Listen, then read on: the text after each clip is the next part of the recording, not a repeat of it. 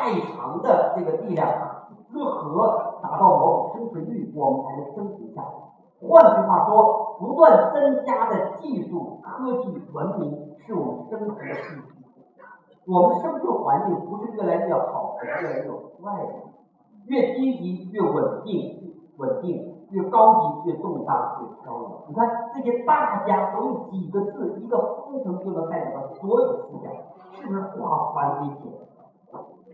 亚里士多德讲过这个道理叫第一原理。亚里士多德说，在任何一个系统里边都存在第一原理，是一个基本的定式或者假设，不能被省略，也不能被影响。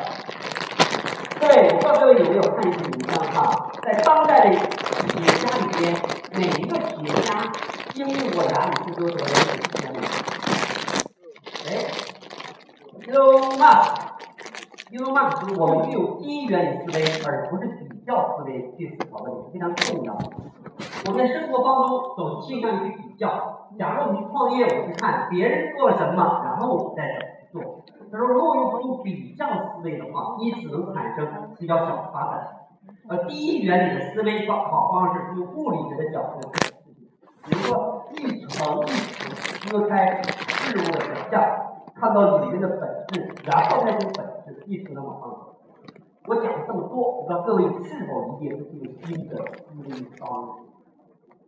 如果在过去的时代，在过去的时代，我们落后于西方，我们在重新走的西方工业时代道路，我们有西方工业时代的文明、资本主义制度、市场经济让我们去理解。但是今天，其实我们已经开始率先全世界走在互联网或者移动互联网的道路上。在这个新的道路上，还没有人指明这个新的道路应该怎么走，往哪里走的时候。我告诫各位，有可能我们新的思维方式应该是增值，没人告诉你怎么。那佛家有句话哈，这是康乐大师教我的话哈：凡夫为果，菩萨为因。什么叫果是现象？什么是因？现象背后的。如果我们永远是在现象上、层面上绕来绕去，就是凡夫俗子。不可能做出多大的成就。就算是你事业有成，就算你赚了很多钱，跟别人一样，有什么意思？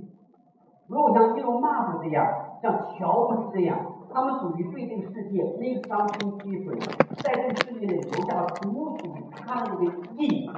这样的人一定是在根上去下功夫的。凡夫为果，菩萨为因。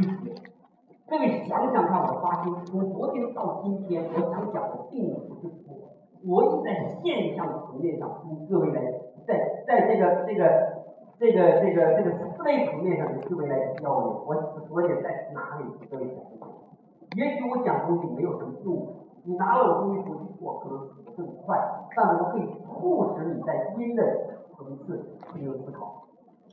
那么在今天的时代，我们必须把还原论的整体论在更高维度上来看。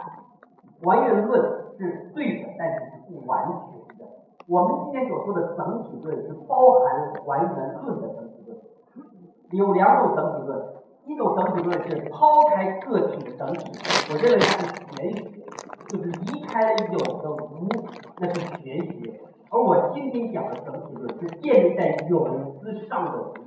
或者说建立在个体之间的相互作用上这样一个整体论，也就是理解这里的差差距。我并没有否定还原论，而是超越了还原。好，我们今天整个的思维框架都会在整体中的思维框架里面来。其中一个最直接的一个应用，我们讲自组织。我想当你看到我说自组织这三个词的时候，你说哎，帅哥，